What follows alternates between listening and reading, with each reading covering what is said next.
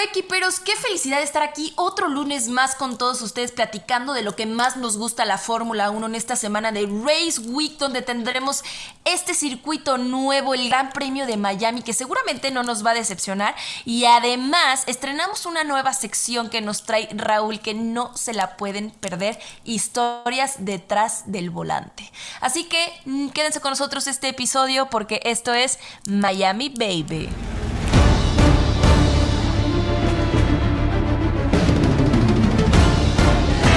Friday then. It's Saturday, Sunday. What? Leave me alone, I know what to do. That's another fucking Oh, podium. shit.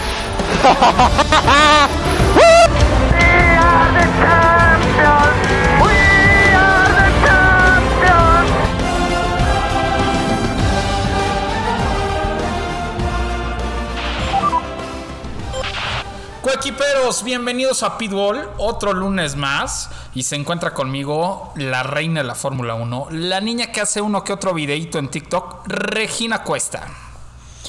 Raúl, yo me voy a sentir súper mal los próximos episodios si no me presentas con esta energía de esta manera, ¿eh? Ya no hay marcha atrás. Ya no, ya no podemos bajar la varita. ¿Cómo estás, Regina? Coequiperos, qué felicidad estar aquí platicando con ustedes otro lunes más de nueva sección, Raúl. A ver, ¿por qué no nos platicas qué vamos a tener el episodio de hoy? Bueno, hoy en el episodio vamos a tener obviamente la previa de Miami, aunque la verdad es que previa hay muy poca porque es la primera vez que se corre en este circuito, no así en Florida, ahorita les vamos a decir. Eh, después vamos obviamente a decir nuestros pronósticos.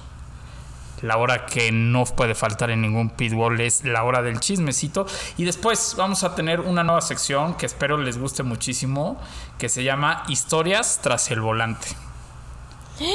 Y esta, miren, yo coequiperos se los prometo que me muero de ganas para eh, empezar esta nueva sección, porque no se la... A ver, de verdad está increíble. Raúl ya me mandó ciertas cosas de la sección y yo le dije, yo no quiero leer ni nada, yo quiero esperarme hasta el momento para vivirlo por primera vez con ustedes. Pero... Sin más ni menos por el momento, a ver Raúl, ¿por qué no empezamos con la previa del el Gran Premio de Miami, no? Este Gran Premio tan sonado, eh, polémico en muchas cosas, el meme de Yes Marina, no Marina, es buenísimo y todo lo que va a involucrar este Gran Premio que prácticamente es la competencia de México con la fiesta, ¿eh? Porque ya vemos lineups de los conciertos, ya vemos lo que está eh, siendo parte el hard rock, los clubs de playa, todo lo que hay alrededor de este gran premio, pues que además va a ser uno de los más caros del año. Aparte, eh, bueno, a mí la verdad es que me entusiasma muchísimo poder tener un, un gran premio en una zona que literal este, es latina, ¿no? Es, es- prácticamente en Florida o en Miami, para ser precisos. Todo el mundo habla español. La fiesta es muy parecida a México, a Centroamérica, a Sudamérica. Entonces va a estar muy, muy divertido. Aparte, que el layout de la pista me, me parece sensacional. Sí, otro circuito callejero más en el, en el calendario y ahora que vemos esta nueva reglamentación se están volviendo mucho más interesantes, ¿no? Que creo que eso es lo que, lo que está increíble y lo que vamos a poder ver este fin de semana. Seguro que sí. Oye, es, digo, vamos a hablar un poco de la pista, pero la verdad es que se antoja muchísimo. Es una pista de 5.41 kilómetros y, correremos 57 vueltas. Pero ¿sabes qué es lo más interesante? Que es una pista que, aunque no lo crean, eh, tiene unas cualidades muy parecidas a México. No, no sé, digo, obviamente el layout es totalmente diferente, pero les voy a decir por qué tenemos una recta muy larga, tenemos curvas de alta, de media y de baja velocidad. Eh, sobre todo uno que le llaman Snake Canal, ¿no? que es la curva 16. Eh, va a estar interesante porque es una curva lenta y después tienes una recta este, muy, muy larga, ¿no? Sí, y, y yo creo que lo más interesante de este Gran Premio, eh, número uno, sí, el trazado que es parecido a México, como bien lo mencionas, el hecho de que es callejero y han cambiado las reglamentaciones para que los coches puedan seguirse más, y que nunca está de más ver cómo van a funcionar los coches en un nuevo circuito. 100%. Eso es lo más padre y lo más interesante que vamos a ver. Y, y vamos a poder ver esto hasta las prácticas de este fin de semana. Y además tenemos horario. Decente. Un buen horario para ver la Hora- Fórmula horario 1. chelero. Decente. Horario. ya se toma. Bueno, Sí. te voy a decir algo. Son las 12 del día en otro lado del mundo, ¿eh? Ya se puede tomar. Hoy vi una historia tuya que decía algo así. Oye, Raúl, eh, hay, hay cosas y datos muy interesantes de, de este gran premio en específico, Ajá. no tanto del circuito, que por aquí tuvo nuestro increíble escritor. eh, la, la- la fortuna, ¿eh? Eh, Escribió nuestro increíble escritor Francisco Herrera, que son los cinco datos que debes de saber antes de ir al Gran Premio de Miami, ¿no? ¿Y por qué no les resumimos esto a los coquiperos que me parece bastante interesante? Oye, que, que hablando, Número uno. que hablando de puntos, este yo no me lo sabía hasta que leí la página. Ajá, este yo no me lo sabía hasta que leí nuestra página, Raúl. O sea, imagínate ya en, en dónde estamos con la página de internet. Tienen que leer las notas, de verdad están increíbles.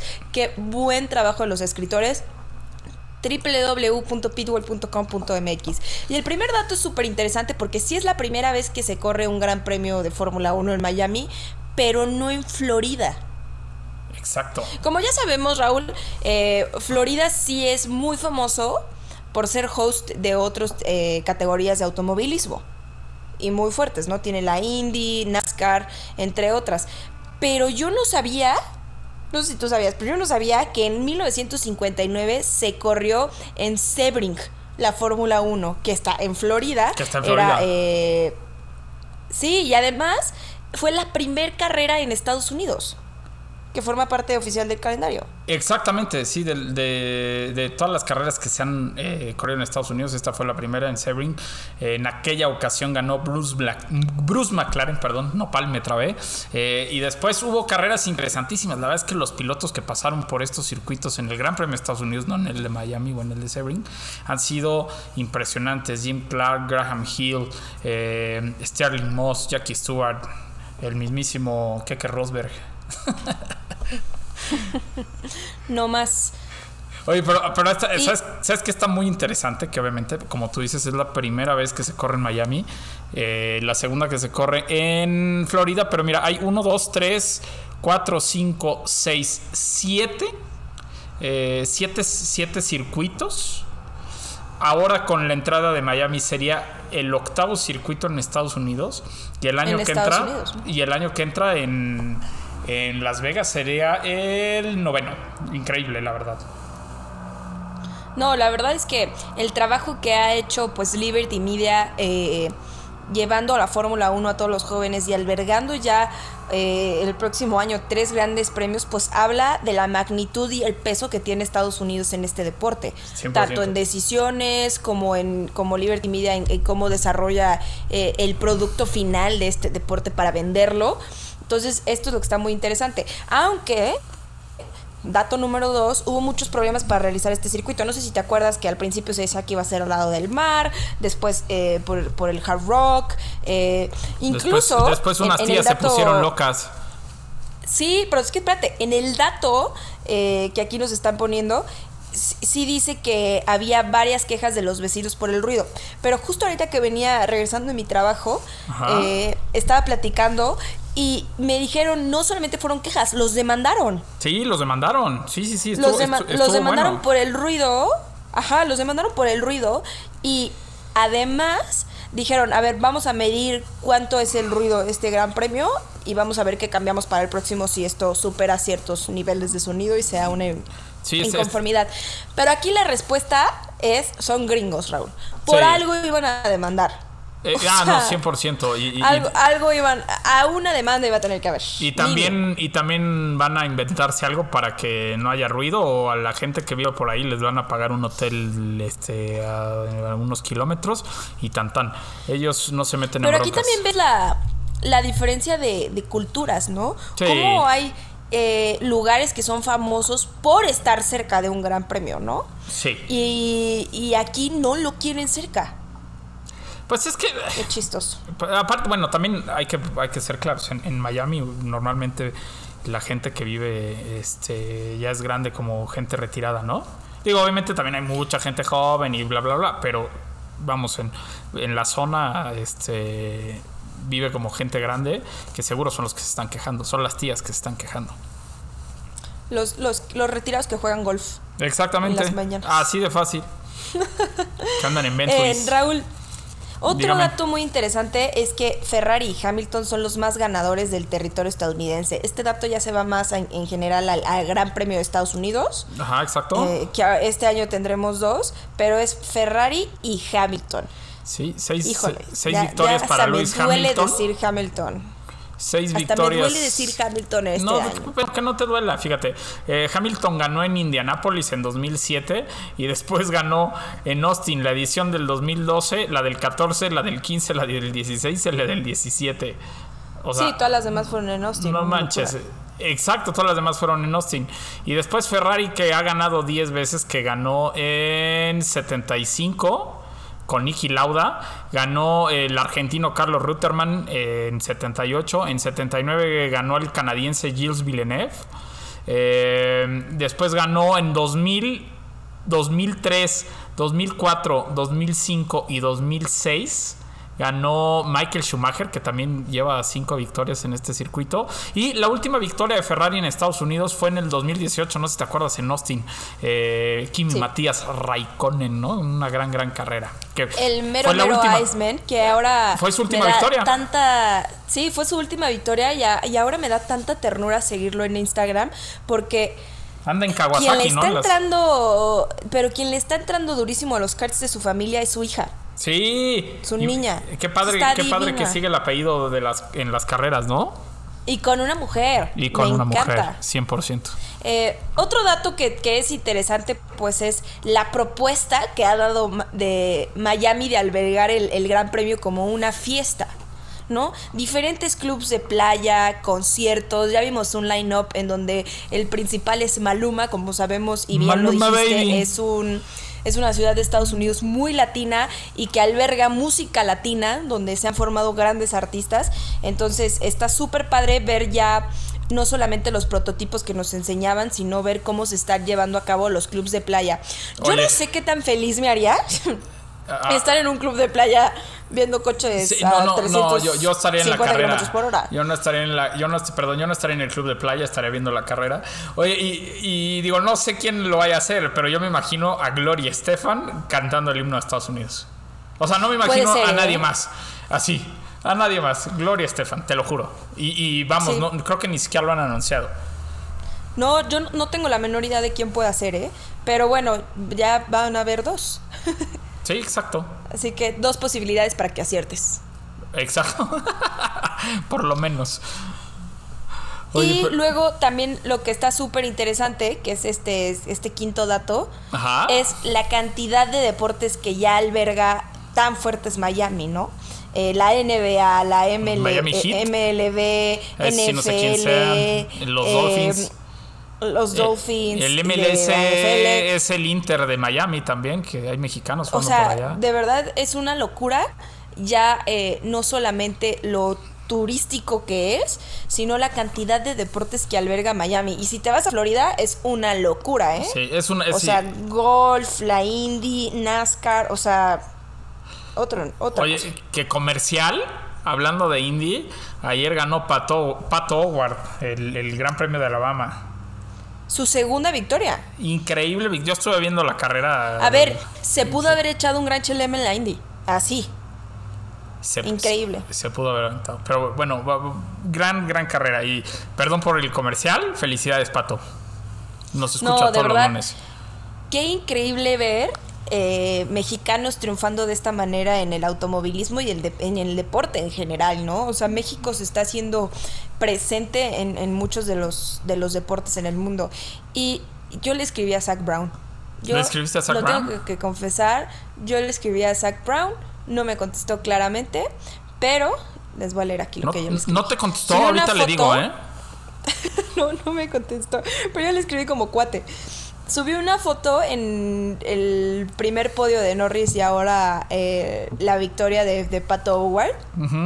Increíble. Y le puse, Now I'm waiting for the Extreme E.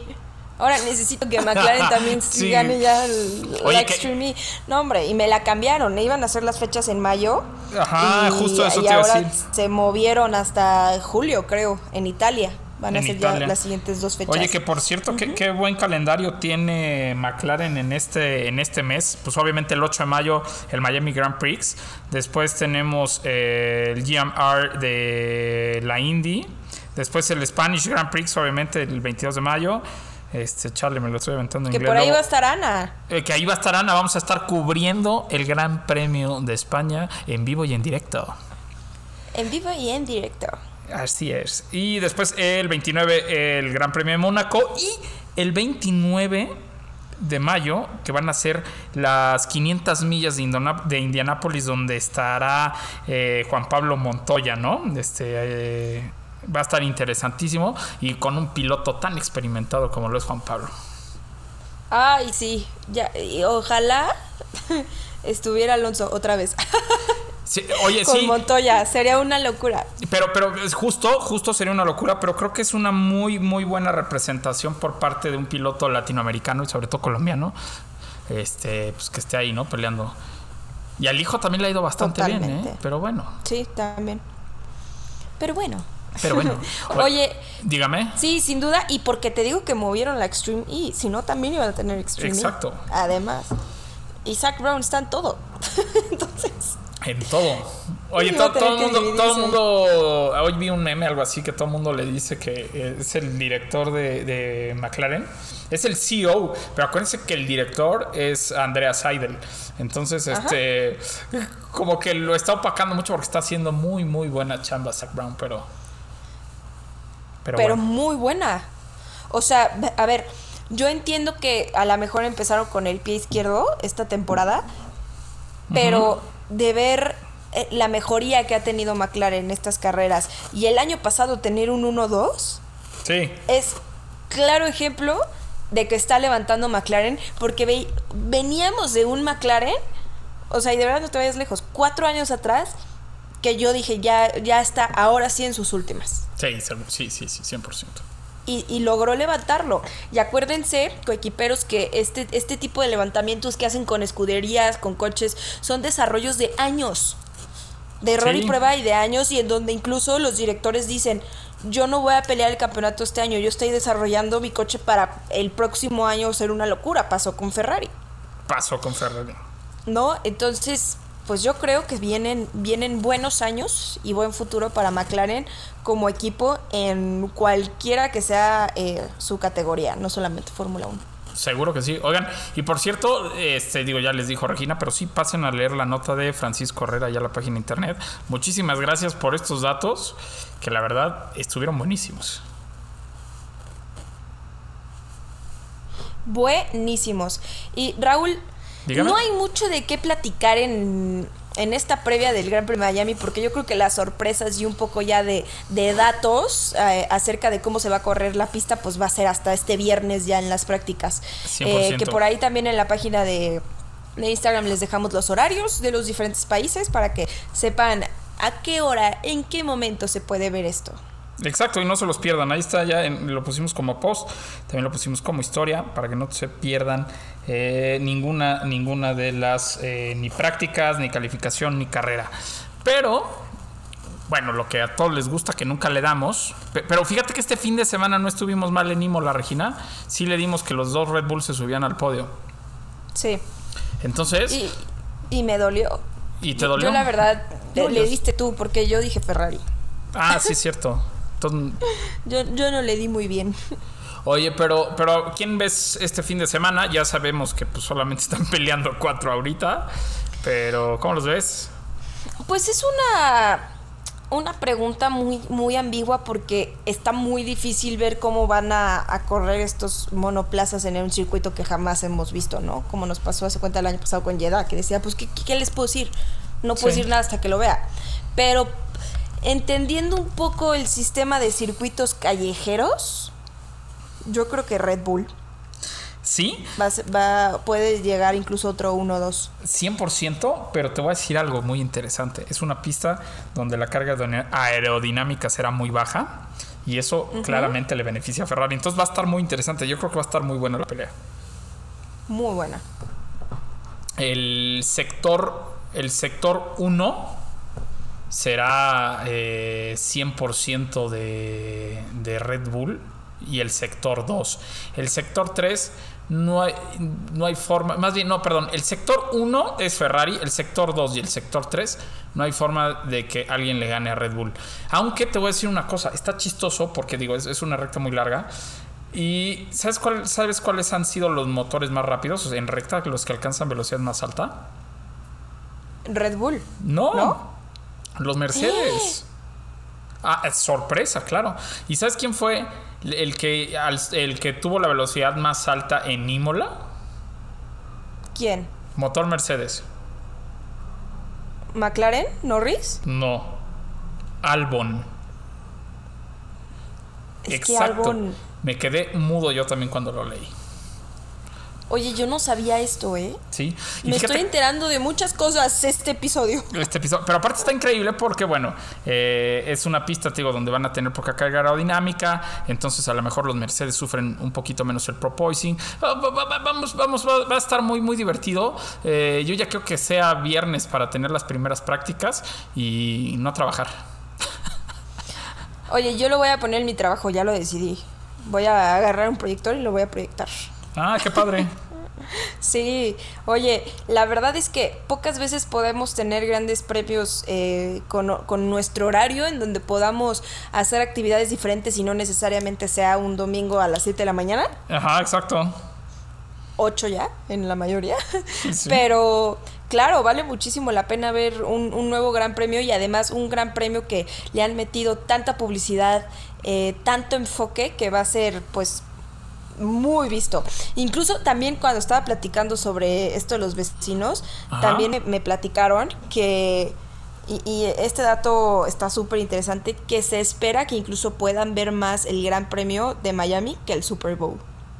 Ah, no, eso seguro, ¿eh? O sea, digo, no, no me queda mayor duda, porque el año pasado el, el- el- la carrera, la carrera de Abu Dhabi tuvo muchos más millones de espectadores que, que el Super Bowl. Sí, pero entonces- estabas hablando de una última carrera en Y- una de las y- mejores y temporadas. empatados, a sí, diferencia de un punto, a, a ninguna diferencia, empatados. Entonces, Sí, bueno, tienes razón, creo que me callo. Perdóname. Raúl, a ver, entonces, ¿tú crees que, que- que- quiénes son los que pueden ir mejor esta, A ver, esta carrera? eh, obviamente lo- lo- los únicos cuatro favoritos que pueden tener pole y que pueden ganar son los dos Ferraris y los dos Red Bull. ¿Cómo creo que lleguen en la carrera? Sinceramente, van a ser un 1-2 de Red Bull. No me atrevo a decir qué piloto. Este, qué primero. Y en tercer lugar estará llegando este Charles Leclerc. Así. Ay, híjole, yo siento que que Charles Leclerc tiene muchos problemas en los circuitos callejeros. No digo que sea su culpa, pero la mayoría de las veces algo pasa. Pues sí, puede ser. Habrá que ver. O sea, la verdad es que digo, estoy, estoy nuevo, estoy mente en blanco en este, en este circuito. Estamos, todos. Todos. Hasta los equipos. Hasta los equipos. Oye, Regina, ¿y qué te parece si nos vamos al momento favorito de todos los coquiperos? Es hora, es ahora.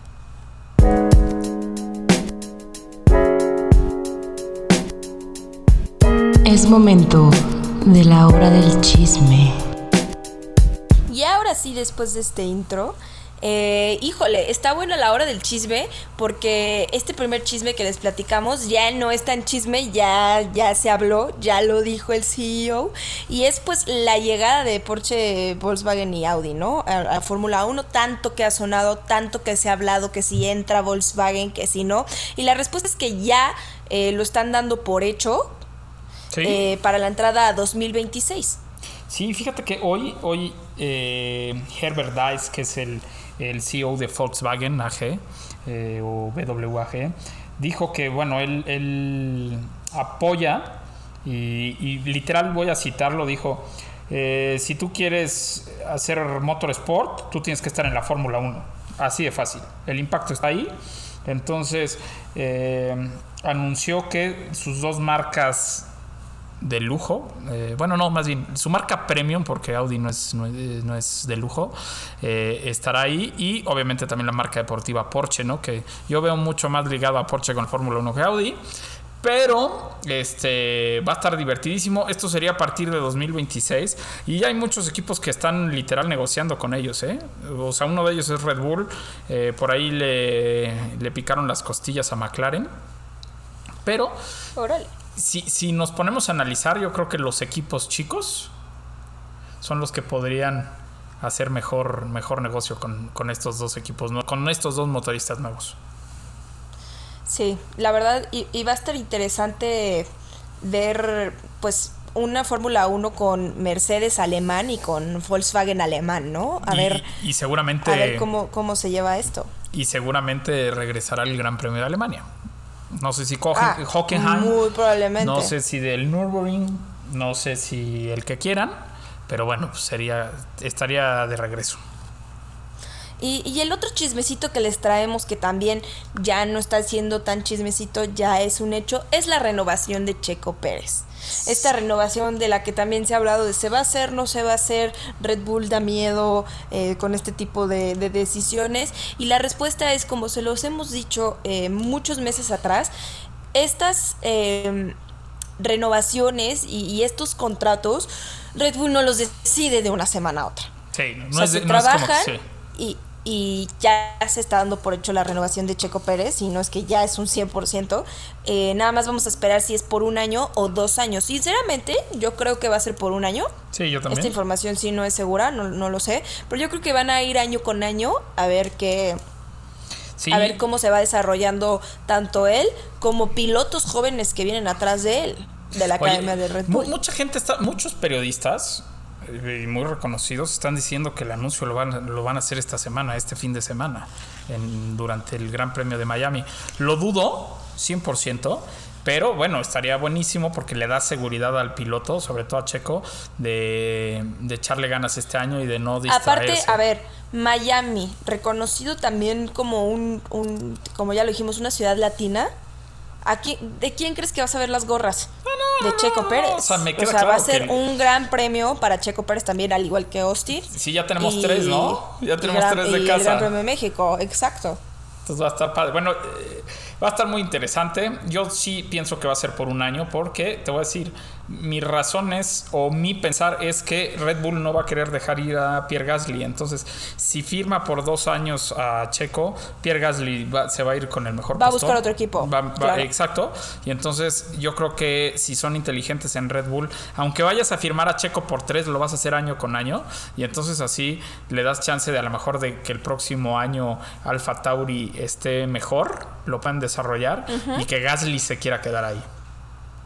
Sí, y, y- y yo lo he dicho mucho, a lo mejor no hemos visto el, el mejor inicio de temporada de Pierre Gasly, pero lo que ha hecho Pierre Gasly para Alfa Tauri ha sido un trabajo excelente, Raúl. 100%. 100%. 100%. Y, y bueno, pues está, está muy interesante. Entonces hagan sus apuestas. Ustedes, ¿qué opinan? Déjenoslo La ahí. En, sí, déjenoslo ahí en el eh, Instagram de, de Pitwall. Es arroba pitwall-mx.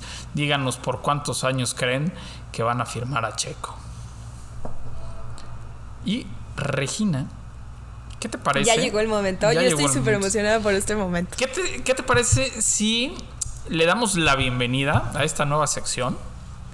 Que a mí me encantó prepararla. Y la hicimos con mucho cariño para ustedes. Así que los dejamos con esta nueva sección, coequiperos. Díganos si, nos gu- si les gusta esta, esta nueva sección. eh, compártanos por ahí en, en Instagram y díganos, queremos que se quede la sección para que lo sigamos haciendo. 100%.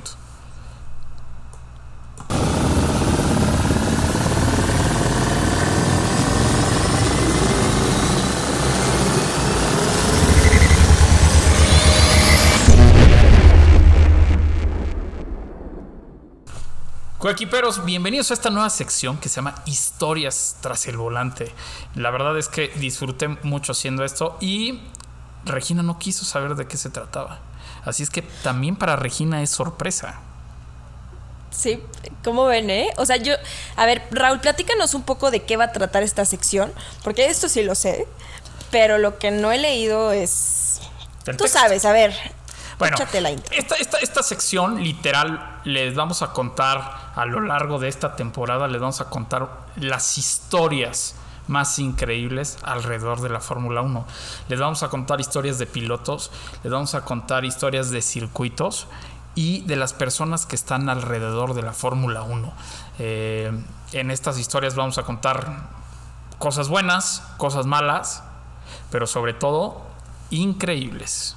Así es que si no tienen otro otra cosa mejor que hacer, ¿qué les parece si empiezo con la primera historia tras el volante que se llama Larga vida al rey?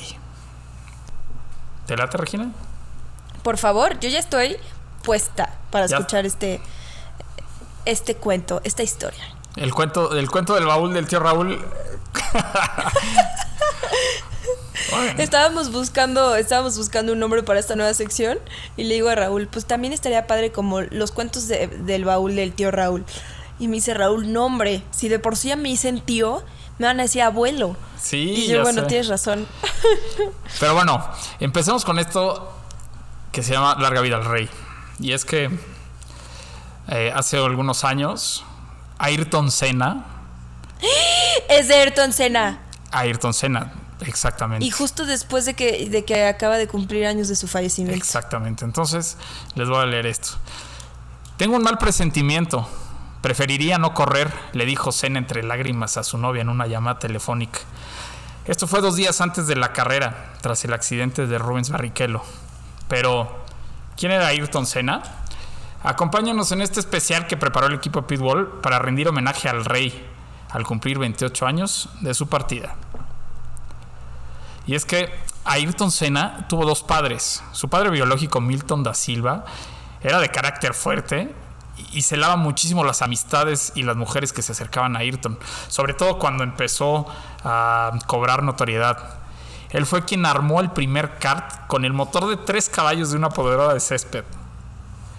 Después tuvo otro padre, Lucio Pascual Gascón, conocido como Che, un español que había emigrado a Brasil en 1960.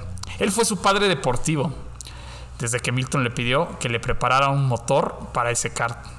Che solía contar que el adolescente ahí- Oye, pues es que ya no le funcionan las podadoras. pues no, ya no, no, no, no, era Ya demasiado rápido para manejar podadoras, claro.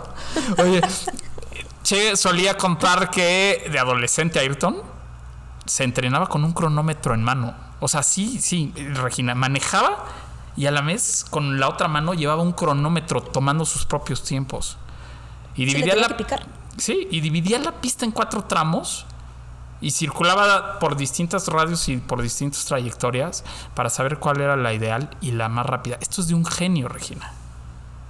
Pues no es, no es noticia nueva que Ayrton Senna era el genio. Pero bueno, vamos a pasar un poco a lo que es su historia. Y es que fíjate que en 1981 Ayrton viajó a Inglaterra sin saber hablar casi inglés. El piloto también brasileño Francisco Serra tuvo que literal hacerla de su traductor. Eh, sobre todo con el arreglo de eh, Ralph Firman, dueño del equipo Van Diemen de Fórmula Ford 1600.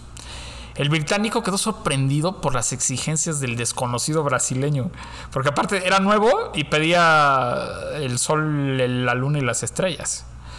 Eh, Que pedía más pruebas y tiempo en el auto por presupuesto menor.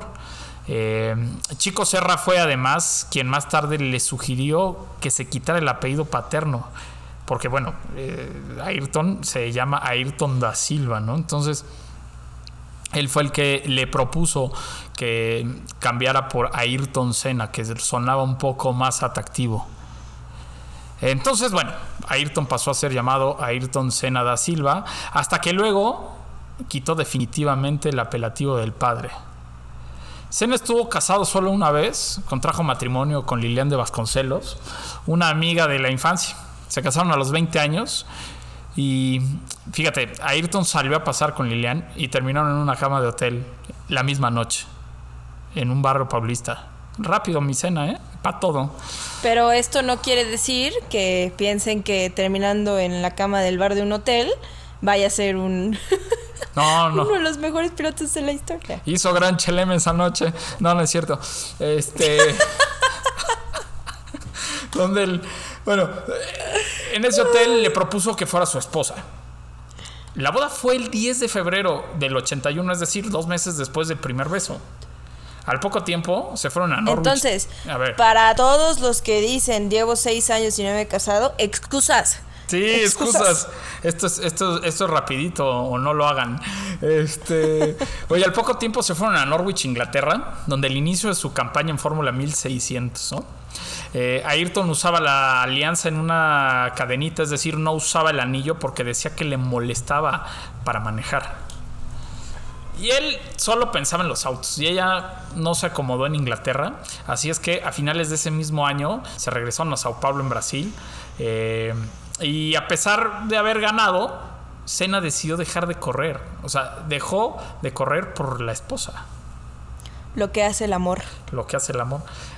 Senna Nunca se- dejen sus sueños. eso sí. Exactamente, eso sí. Nunca por nadie se frenen. Pero lo que es de uno vuelve, ¿eh? Porque. Síguele, por favor. Claro. Ay, no, esto está padrísimo. Esto Oye, está increíble. tras su regreso, la pareja alquiló un departamento en, en- de tres cuartos en Sao Paulo, en Brasil. Mientras lo decoraban, pasaron algunos días con los padres de Ayrton. Lilian se encargaba de comprar muebles y electrodomésticos y colocó un estante en la sala con los trofeos de su marido. Cuando llegó y los vio, él los contempló en silencio y al final de la tarde le comunicó a Lilian que regresaría a correr en Inglaterra y que ella lo debería de esperar en Sao Paulo. Según recuerda Lilian, eso fue, eso fue lo que dijo en una entrevista mucho tiempo después. Devolvieron el departamento y los muebles, pagaron una multa porque se salieron antes y ella regresó a casa de sus padres en el barrio Casa Verde en Brasil. Lilian le armó el equipaje cuando Senna volvió a Europa en febrero de 1982. Tres meses después la llamó. Ella apuró la charla y le dijo, oye, ¿cuándo voy para allá? Pero la respuesta de Senna fue, no vengas. Creo que sería mejor que nos divorciemos. Qué triste eso, ¿no? Pues, híjole. Siento que personas como Ayrton Senna eh, o tan sobresalientes en, en algún deporte tienen ese común denominador que no hay otra cosa más que lo que hacen. Si están enfocados Ni siquiera, directamente. ni siquiera, ni siquiera pueden darle la entrada al amor. 100%, qué triste, la verdad. Pero, pero bueno, volvieron a encontrarse un 11 de febrero de 1983 delante de un juez eh, en, el, en el Tribunal Distrital 1 de Casa Verde, donde firmaron el divorcio. Eh, obviamente consensuado. Ella vestía un traje azul, fíjate que le había regalado su suegra. No sé si fue cacheta con, con guante blanco. Jeans, camisa y zapatillas. Así de sencillo. Él iba fresco. Sí, pues sí, ya sabes. Como siempre, siempre andaba igual, con esos mocasines ya, y, y calcetín blanco Sí. como Michael Jackson. Sí, lo que han de haber olido. No Yo me digas que eran eso. hasta los mismos. Ya sé. Oye, Ayrton era un joven muy, muy insistente y determinado. Sí, que siempre estaba llamando y diciendo, vamos, déjame ir, Patrick, a Patrick Head. Y bueno, este, Patrick y yo pensamos, fíjate, ah, este, perdón, perdón, me, me salté. Les quiero contar algo que dijo al- algún dueño de un equipo. Les voy a leer literal lo que dijo en una entrevista. Vamos, déjame ir. Patrick y yo pensamos que aunque no podíamos usarlo en 1984 por los contratos, sería interesante ayudarlo, ya que probablemente él lo recordaría más adelante. Por eso lo probamos. Me sentía intrigado, intrigado sobre cómo iría con 500 caballos de potencia. La ferocidad con la que nos persiguió para las pruebas fue increíble. Sabía lo que quería, dónde ir y cómo obtenerlo. Esto fue lo que dijo Sir Frank Williams sobre la primera vez que Senna Uy, probó un se Fórmula pone- 1. se me pone chinita la piel. La neta, sí. Oye, el, el equipo usó los tiempos de Jonathan Palmer como referencia. Sí, Jonathan Palmer es el padre de Julian Palmer. ¿Se acuerdan que hace poco corrió con Renault? Bueno, además de Williams, Head y los mecánicos estaba el periodista brasileño Reginaldo Leme y el fotógrafo inglés Kate Sutton, papá de, eh, de Sutton Images, se me acaba de ir el nombre, pero bueno, eh, y bueno, en una decena de vueltas, o sea, le bastaron 12 vueltas y Senna ya había establecido un nuevo récord en Dorrington Park. O sea, No, la primera vez que se sube un Fórmula 1 y el cuate ya ponía un récord de pista, Regina. Eso habla No, y lo- claramente de lo- las Lo capacidades. increíble es, sí, a ver, es a mi gusto el mejor piloto de la historia que ha existido, pero eh, volvemos con el tipo de mentalidad, ¿no? Y aquí lo dice, lo dice eh, Williams. Sabía lo que quería, dónde ir y cómo obtenerlo. Era, Además. era brutal Senna. Oye, además de Williams, Senna probó en 1983 un McLaren y un Brabham. Cuenta Nelson Piquet, campeón de ese año con el equipo que manejaba Bernie Eccleston, trabó su llegada, incluso apelando el patrocinio por Parmalat. Es decir, nadie lo quería de compañero. Un año antes, Senna ya había negociado con Ron Dennis por una oportunidad en McLaren. El directivo ofreció pagarle la temporada de Fórmula 1 3 británica, de Fórmula 3 británica, perdón, a cambio de un contrato opcional con McLaren, ya que sabía que no tendría vacante disponible para hacerlo debutar. McLaren tenía en esa época un súper buen lineup, ¿no? Senna lo rechazó. Quería ser independiente. Es que, a ver, no le puedes dar a un piloto así como Senna un papel de segundón, ¿estás de acuerdo? No, o más que segundón, tenerse que anclar a algo si una posibilidad salía después. También, también, también, ¿no? Y bueno, que sí le salieron. Oye, pero ya en mayo de 1984, apenas dos meses después de su debut en el Mundial, Senna fue invitado a una exhibición armada por Mercedes-Benz. Esta es una anécdota increíble. Eh, en, el flamante circuito de Nürburgring. La casa alemana había organizado una carrera de 12 vueltas con 20 modelos 190E, que si no lo conocen, búsquenlo en internet, es un coche precioso. Eh, manejados por ex campeones, leyendas pilotos de Fórmula 1, entre los que destacaban Jack Brabham, Bill Hill, John Surtees, eh, Denny Hulme, Nicky Lauda, Alan Prost, Alan Jones, Keke Rosberg, Sterling Moss, pilotazo, y el argentino Carlos Rutterman, como el francés Prost, ¿no? Ah, perdón, perdón, perdón, como Carlos Rutherford. Como el francés Prost volaba desde Ginebra a Frankfurt en un vuelo comercial, un directivo de Mercedes le solicitó y le pidió que llevara cena, porque llegaban casi a la misma hora. Entonces, esa vez fue la primera vez que Senna y Prost tuvieron chance de conversar. Híjole, y, y, y lo que les esperaba. Sí. Oye, bueno, Prost y el novato brasileño charlaron ama- amablemente y en el circuito Prost quedó en pole position y Senna en segundo. Y aquí empezó todo. Sí, literal, ahí empezó la rivalidad. Según cuenta el francés, ahí se terminó el diálogo, ¿eh? O sea, así como empezó, ahí se acabó. Ajá, de que, ay, qué padre, sí, hacemos lo mismo, qué, qué cool, estamos compartiendo y yendo a un evento juntos. Sí. Eh, siguiente carrera, Pero, pero no nada más es eso, porque cuando comenzó la carrera, Alain Prost, pues, que arrancó primero, tomó la punta y Senna lo sacó de la pista media vuelta. Senna ganó. Nicky Lauda, que aún era piloto vigente de la Fórmula 1, fue segundo. Y el retirado Carlos Retterman, el argentino, fue tercero. Entonces, eh, estás hablando que un debutante traía el nivel de estos, de estos supercampeones. sí, qué locura. Pero bueno, el primer contrato de Senna con McLaren se definió con una moneda, Regina. Esta es otra anécdota que está increíble. Sí, aunque ustedes no lo creen, coequiperos, eh, habían acordado, la, eh, bueno, ya se habían acordado la mayoría de los puntos en el contrato, solamente faltaba el tema del dinero, faltaba la remuneración. Las dos partes se mostraban inflexibles al punto que las negociaciones estuvieron estancadas y a punto de caerse. Entonces, otro genio de la Fórmula 1, Ron Dennis, propuso lanzar una moneda. Y Senna dijo, órale. Le gustó la idea y la siguiente discusión, porque obviamente no podía parar la discusión ahí, fue de quién la tiraría al aire. Sí, de quién iba a caer la conciencia. Exacto. Bueno, pues Ron Dennis ganó el lance y el acuerdo por tres temporadas quedó sellado por medio millón de dólares anuales. Es decir, esa moneda tuvo un valor de millón y medio de dólares. Hombre. Y bueno, eh, hablando Yo aquí de. ya estoy, ¿eh? Tirando mi moneda.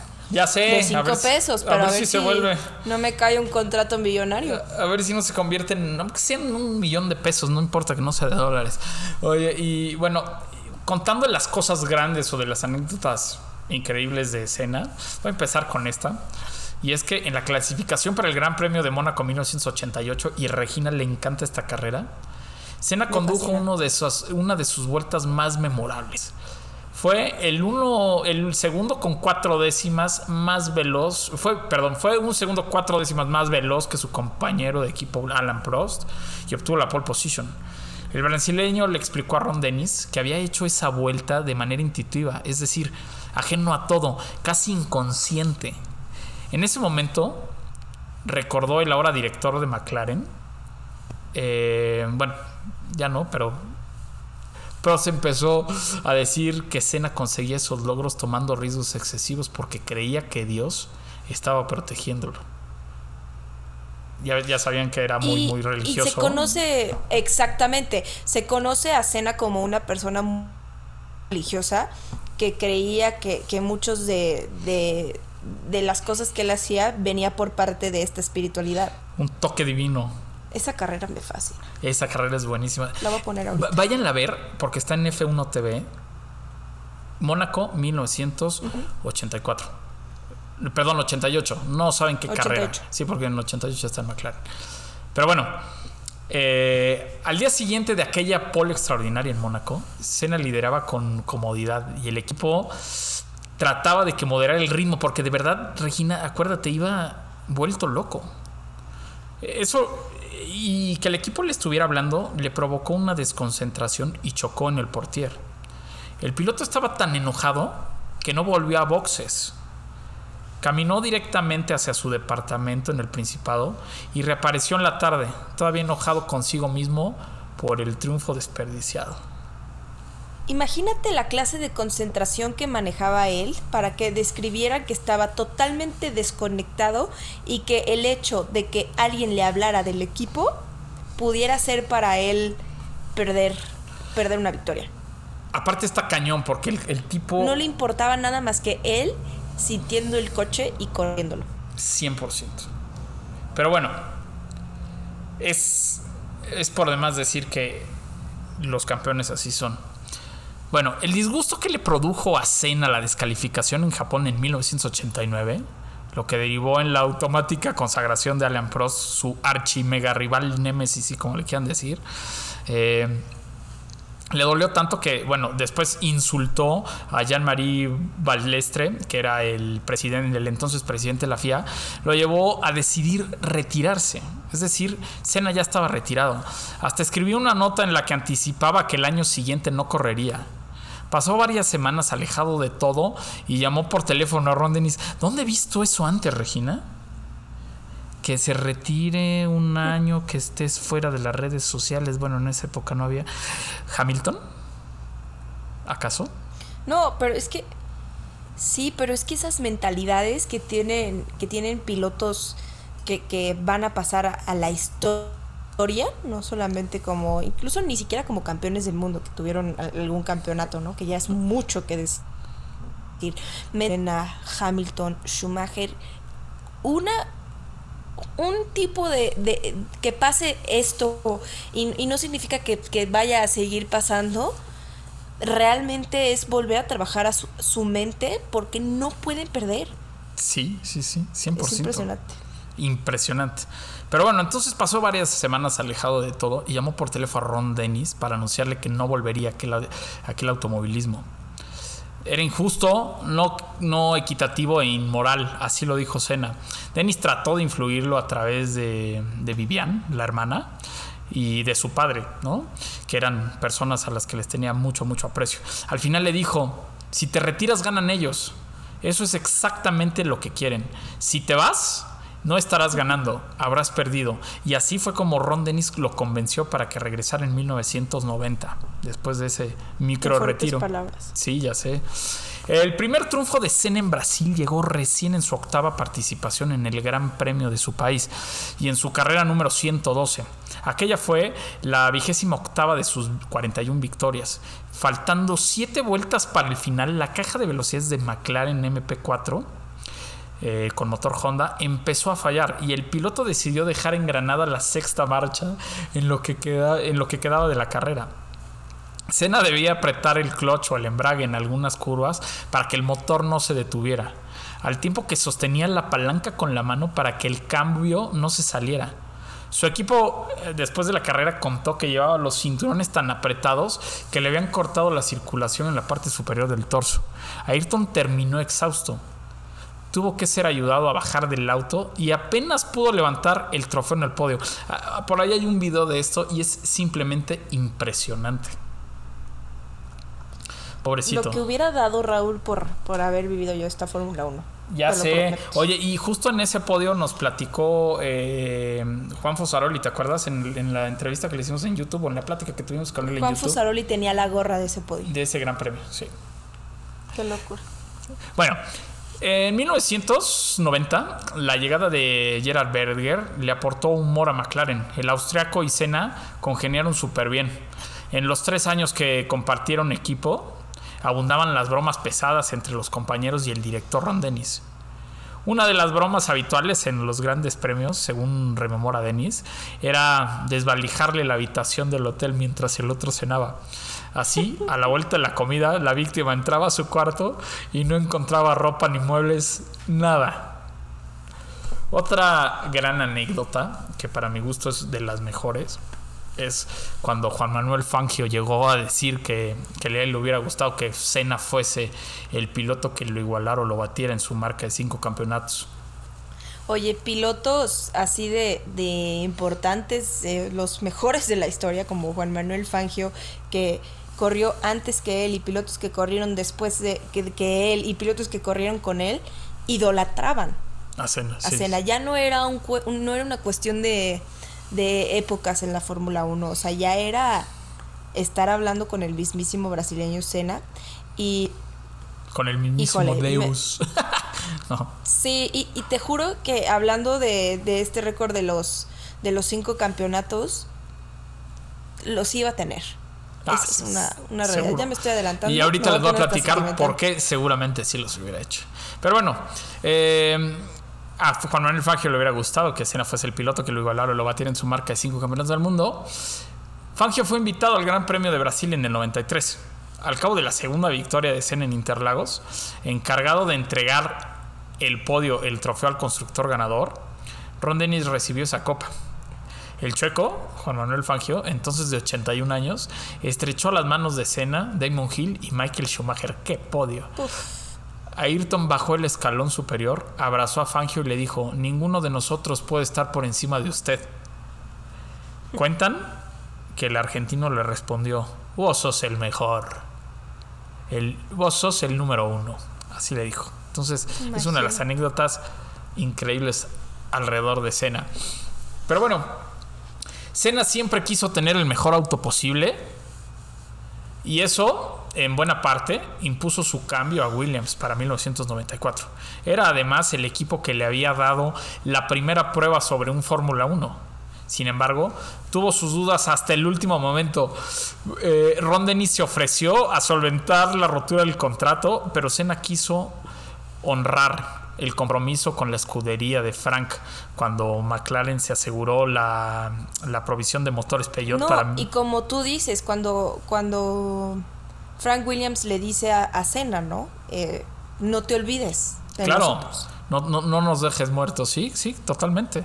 Entonces, cuando McLaren se aseguró la provisión de motores Peugeot para 1994, lo cual terminó siendo una mala idea, el piloto llamó a Dennis y le dijo, si lo hubieras hecho dos meses antes, me hubiese quedado. Es decir, le- les hubiera querido salvar el pellejo.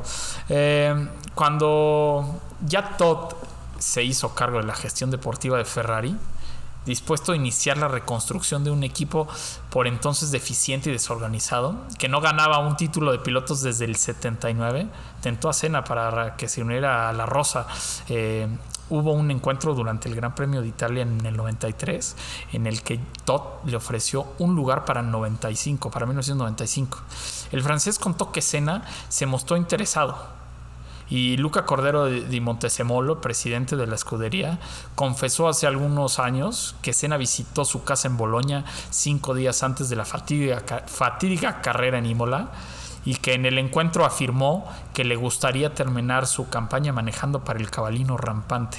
Es decir, con lo que acabas de decir, seguro hubiera hecho cinco campeonatos del mundo porque justo en esas épocas llegó Michael Schumacher a Ferrari. Exactamente.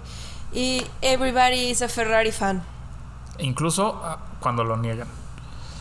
Oye, poco antes de morir, Senna concibió la idea del Instituto Ayrton Senna, que se puso en marcha seis meses después de la tragedia en, en Imola, y es dirigido por su hermana Vivian. Eh, el emprendimiento reúne fondos y lleva adelante un proyecto sociales educativos e de inclusión destinados a los niños. El piloto realizó numerosas donaciones anónimas, esto también es impresionante, siempre a través de familiares o allegados, pidiendo incluso que la información no llegara a, sus, a su apoderado, eh, Julian Jacobi, eh, ni a su círculo cercano. Es impresionante ¿Te acuerdas porque yo he dicho que Senna es mi piloto favorito en la historia?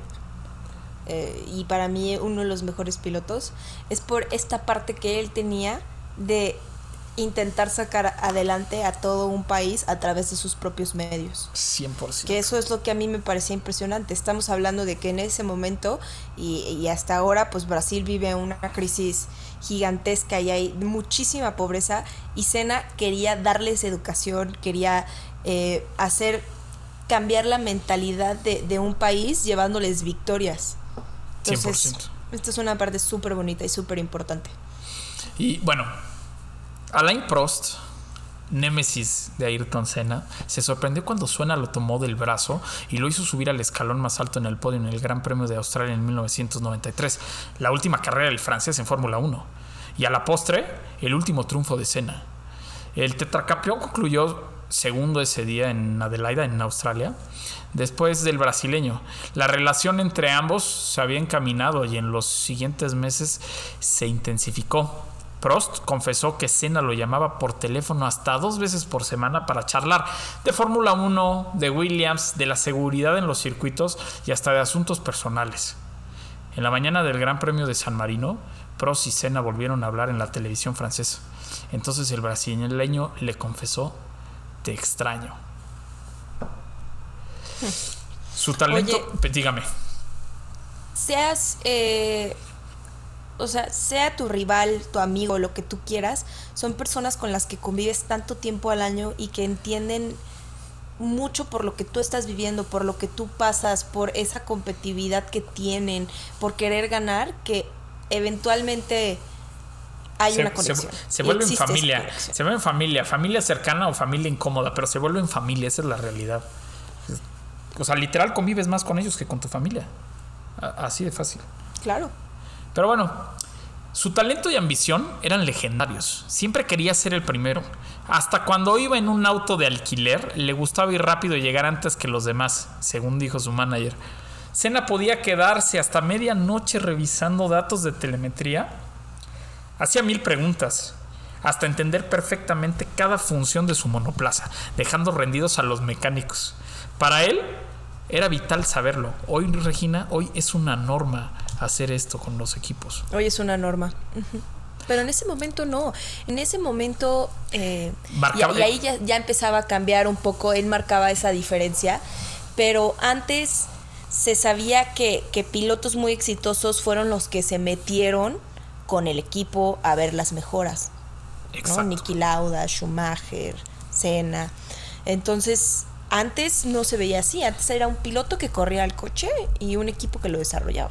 Y, y a ver, la telemetría antes era más pobre, ¿no? La Fórmula 1 es la primera categoría del deporte motor. Cuenta con más financiamiento, una cobertura televisiva más grande y tecnología más avanzada que cualquier otro deporte en el mundo. Su particular reglamento la convierte en una actividad muy competitiva, tanto en diseñadores e ingenieros como en los pilotos. Una de las reglas es que cada equipo debe fabricar su propio coche, a excepción de la caja y el motor que los puedes comprar. Pero el ritmo de desarrollo es tan inusual y tan rápido ¿no? Que es impresionante, ya que cada equipo desea ganarle a sus competidores. Obviamente, pues las lanas no son las mismas en los equipos, ¿no? Pero la inversión y esfuerzo es mayor y normalmente la responsabilidad de quien eh, rinda la máquina, pues recae en el conductor. Eh, estamos hablando, Regina, que más eh, los autos más sofisticados en la Tierra. Las computadoras de los autos originalmente podían medir entre 3 o 4 parámetros. En el 94 ya podían medir entre 150 y 200 parámetros y hoy en día monitorean más de 1000 datos con la finalidad de medir, saber y tratar de mejorar, de ir más rápido, o las causas de los errores de los pilotos o los accidentes. Entonces ya tienes todo medido. Eso, eso te habla, uno, del avance, eh, obviamente, tecnológico entre los coches, pero también de los pilotos, porque cada vez se entienden mejor. No, y al final de cuentas, el piloto es tu conducto de coche a data. Podrás Exacto. tener mil y un máquinas, pero si el piloto te dice a mí me están vibrando las piernas, ¿Sí? o sea, el- ese es el factor más importante. Seguro. La presión era mucha y Ayrton tenía una gran responsabilidad en la espalda. Tenían que ganar en Imola. Era la tercera fecha de ese año. El Gran Premio de San Marino, en el norte de Italia, en Imola, es un circuito muy rápido. Al final de la recta se encontraba una gran curva, la, famosi- la famosa y enigmática Tamburello. Poca pista, poca grava y un muro muy cerca. Los pilotos sabías que podías tomar la curva casi a fondo sin ningún problema si todo iba bien. Pero si algo salía mal, podía ser muy peligrosa, pues no hay espacio para salir de ella. Una de las consecuencias del accidente de Senna fue eh, replantearse el trazado de los circuitos. La curva de Tamburello fue rediseñada y convertida en una chicana de izquierda a derecha para obligar a los pilotos a bajar de velocidad. Regina, pero el domingo primero de mayo del 94 a las 2.17 seguía siendo la curva peligrosa que ponía a prueba el valor y las capacidades del piloto, pero sobre todo ponía a prueba una cualidad de los autos de Fórmula 1, la capacidad de agarre en las curvas a velocidades extremas. Prácticamente esto sucede por un milagro, ya que el diseño de un Fórmula 1 está regido por las le- leyes de la aerodinámica, y esto puede sonar raro, pero una máquina como esta no es tanto un auto, es más como un avión que vuela muy cerca al suelo. Eh, Daniel Bernoulli demostró en el siglo XVIII que entre más rápida la velocidad del aire, menor es su presión. Este es el principio fundamental que explica por qué los aviones vuelan y por qué los autos de Fórmula 1 se pegan al piso. Esta es la fuerza de succión que le permite a los autos de Fórmula 1 tomar una curva como Tamburello a una velocidad tan alta sin salirse. Bueno, explico esto porque ahora voy a platicar lo que pasó el fin de semana negro en la Fórmula 1. Eh, Ay, no, también que íbamos. También que íbamos, íbamos contentos. Esta, esta es mi parte menos Es- favorita de la historia. pero no menos interesante. El sábado 30 de abril, durante las clasificaciones, el piloto austriaco Roland Ratzenberger perdió el control de su vehículo en la curva Villeneuve y se impactó de frente en un muro de cemento, perdiendo la vida de manera Ay, inmediata. horrible, sí. La muerte rondaba desde ese día, antes en el, desde un día antes en el autódromo Enzo Edino Ferrari.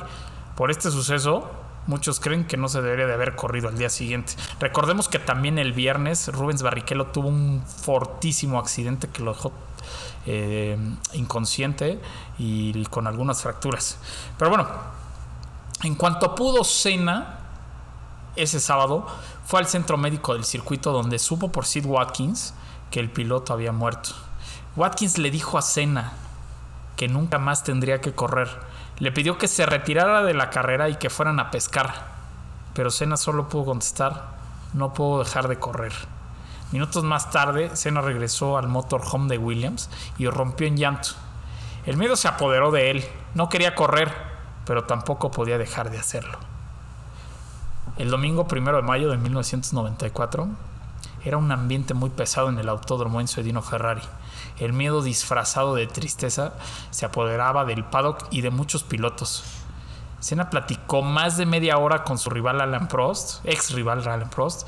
Ellos querían mejorar la seguridad de la Fórmula 1, estaban comprometidos, Regina. Y acordaron reun- reunirse antes del Gran Premio de Mónaco ese mismo año. Después, Senna grabó una vuelta para la TV francesa y en medio de la vuelta le mandó un saludo a Prost. Prost dijo sentirse eh, sorprendido y se sintió muy emocionado por el saludo. Cuando ya era hora, se apagaron las luces y el Gran Premio comenzó. Un accidente en la arrancada obligó al auto de seguridad a salir a pista. Senna iba primero. Michael Schumacher iba atrás. Cinco vueltas más tarde se reanudó el Gran Premio. Senna imponía ritmo, seguido por Michael Schumacher, quien notó que en Tamburello Senna tomó una línea apretada y su auto se sacudió. Pero vamos a hacer una pausa. El accidente de Senna abrió la puerta a muchísimas conspiraciones. El Williams FW16, diseñado por tu favorito Adrian Newey, llevaba una cámara del lado izquierdo, apenas por encima del casco de Senna, grabando todo lo que pasaba por delante del auto y algunos detalles en el interior del cockpit. En especial, un pequeño botón amarillo en el volante. Cuando el volante giraba, el botón giraba con él.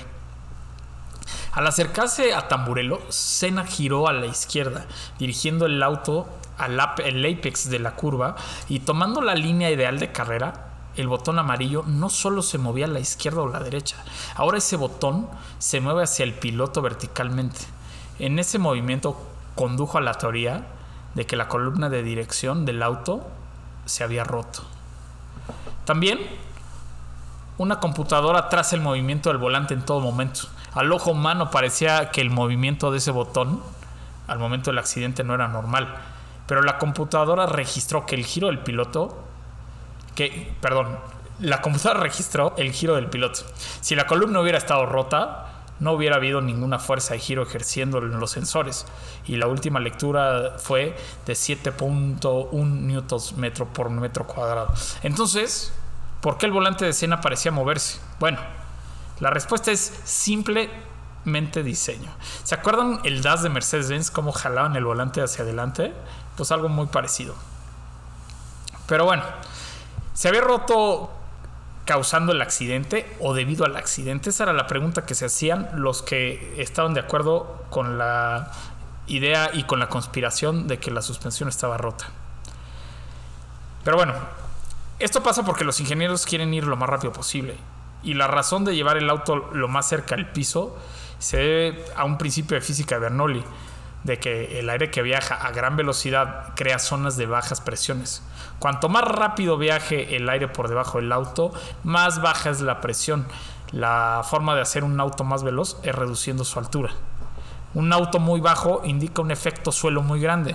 El problema con el con el que nos encontramos es que entre más bajo el auto va más rápido y el efecto suelo es cada vez mayor hasta que llega un momento en el que el auto toca el suelo y se detiene eh, por completo la corriente del aire y el vehículo pierde momentáneamente el agarre del piso. Si esto sucede en una curva, el piloto está en problemas.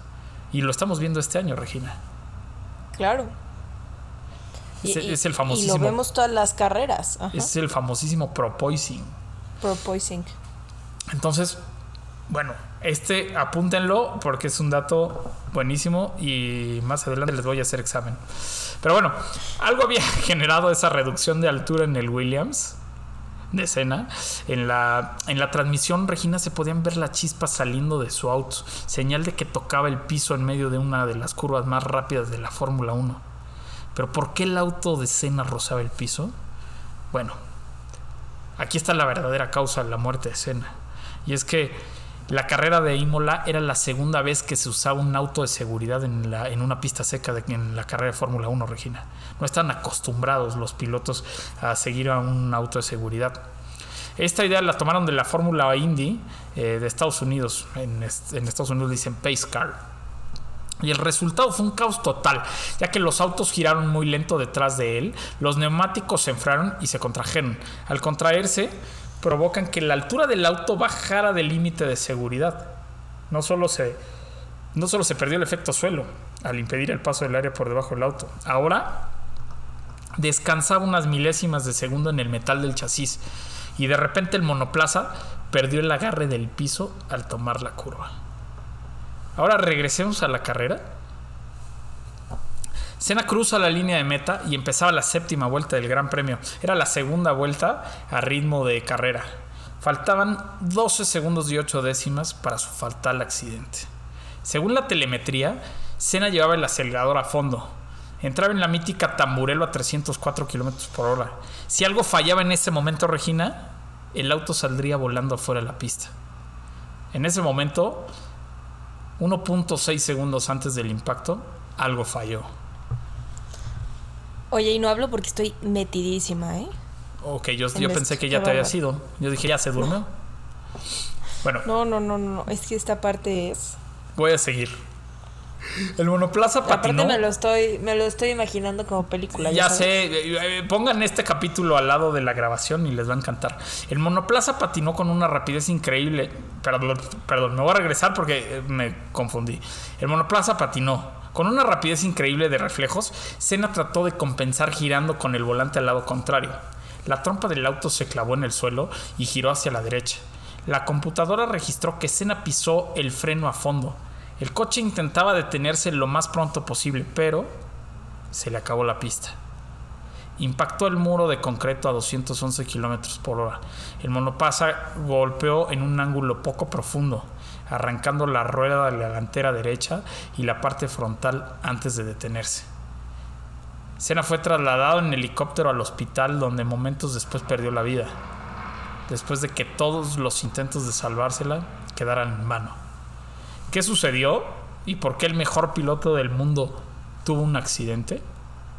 La carrera de Imola, como dijimos, era la segunda que usaba un auto de seguridad. Entonces, al, al no tener la temperatura correcta a las llantas y contraerse, perdió altura, el coche tocó el piso, que es lo que hacen ahorita los Mercedes que tienen el Pro Poising, se va contra la pared y una llanta que salió disparada por presión le golpeó la cabeza y le fracturó el cráneo. La verdad es que después de todo lo realmente triste de este accidente de escena fue que si no hubiera sido por una pequeña cosa, Ayrton se hubiera bajado sin mayor problema de su monoplaza. Pero al estrellarse contra el muro, la rueda delantera quedó atrapada entre el chasis al romperse la suspensión y mientras el coche seguía su trayectoria pegando en el muro, la rueda salió disparada a presión y le golpeó la cabeza. Y si no hubiera sido por esto, hubiera salido ileso, Regina. Híjole, es que entre tantos hubieras y en deportes de, de este calibre No existe. no existe. Ajá, o sea, la más mínima cosa puede llevarte a un accidente de, de esta manera. Seguro. Pero mira, la lección aprendida cambió al deporte motor profundamente y para siempre. Sin duda esto ha contribuido a salvar muchísimas vidas desde entonces, Regina. Aquel fin de semana nos quitó uno de los más grandes, pero la Fórmula 1 aprendió lo más importante, que la seguridad es lo primero. Y tras la muerte de Ayrton Senna, la Fórmula 1 cambió las medidas de seguridad de los cascos, de los autos, de los circuitos, de las barreras, de todo.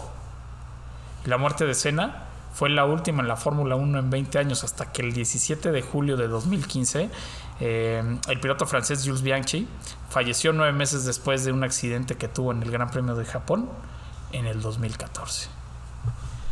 Y esta es la historia tras el volante de Ayrton Senna. Y qué historia, ¿eh? Qué bárbaro. Es, creo que esto se ha vuelto mi sección favorita de Pitbull. 100%.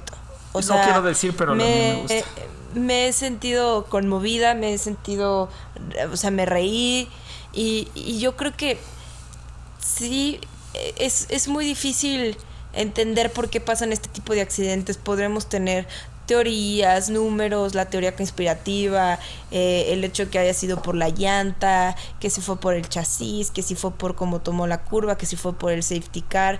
A, a- a medida de lo científico y de lo tecnológico, pues sabemos que es por el safety car, pero cualquier tipo de error o de accidente, esto es lo que provocó. Es Y sinceramente yo creo que sí, muy peligroso. Y sinceramente, eh, Ayrton Senna pudo haber ganado muchos más campeonatos, esa es una realidad. ¿Sí? Eh, he conocido ya personalidades en donde me han dicho que no es el mejor del mundo porque no ganó cierto número de campeonatos, pero yo creo que parte personal, por lo que es uno de mis pilotos favoritos y para mi gusto el, el- el mejor de la historia, es por todo este tema de movilización de un país que, que hace y además en cómo cambia la Fórmula 1 El legado como que tú bien lo mencionas, ¿no? El legado que deja él en, en el automovilismo como campeón, pero además el legado que deja en, en parte de seguridad, en, en, en que, como tú bien lo dijiste, fue de los primeros pilotos en meterse de lleno en data que a lo mejor antes no se utilizaba, que los pilotos tenían que verlo. Entonces, es una historia sin duda muy interesante, conmovedora, pero sobre todo es una historia alentadora y que si no tuvo final feliz, pues cambió para algo muy bueno la historia en el automovilismo. 100%. Es, es una es una historia conmovedora, es una historia muy especial para mí y sobre todo es una historia tras el volante. Así es que Regina, se acabó el programa de hoy eh, con un pequeño homenaje, una forma de, rendirle homenaje al Rey Sena por los 28 años de su partida. Eh, pero nos vamos.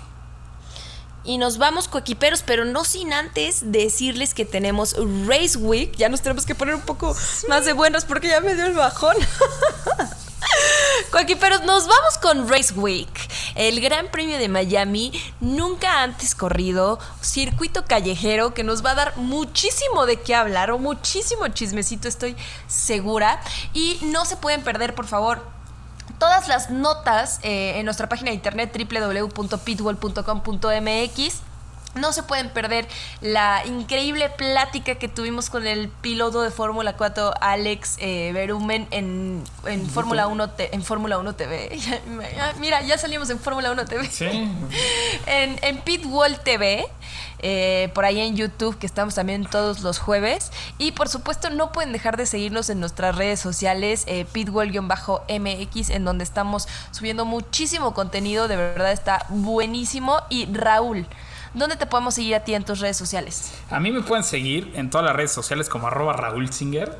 Eh, ya saben que pongo normalmente puras cosas de Fórmula 1, pero para ponernos más contentos, acompáñenme a escuchar esto. Regina, ¿a ti dónde te pueden seguir? Primero, antes de, de decir esta famosa frase, que ya me la piden hasta en el radio, me da risa. Eh, yo quiero quitarme el sombrero, Raúl, y aplaudirte porque esto, coequiperos, que ustedes acaban de escuchar, es eh, algo que escribió Raúl, que redactó Raúl y que nos, nos va a traer esta sección. Si a ustedes les gustó, por favor, compártanlo en Instagram. Eso nos ayuda muchísimo. Compártanlo y díganos, nos gustó mucho esta sección. Queremos nos que gustó se quede. y también- O no nos gustó. Exactamente.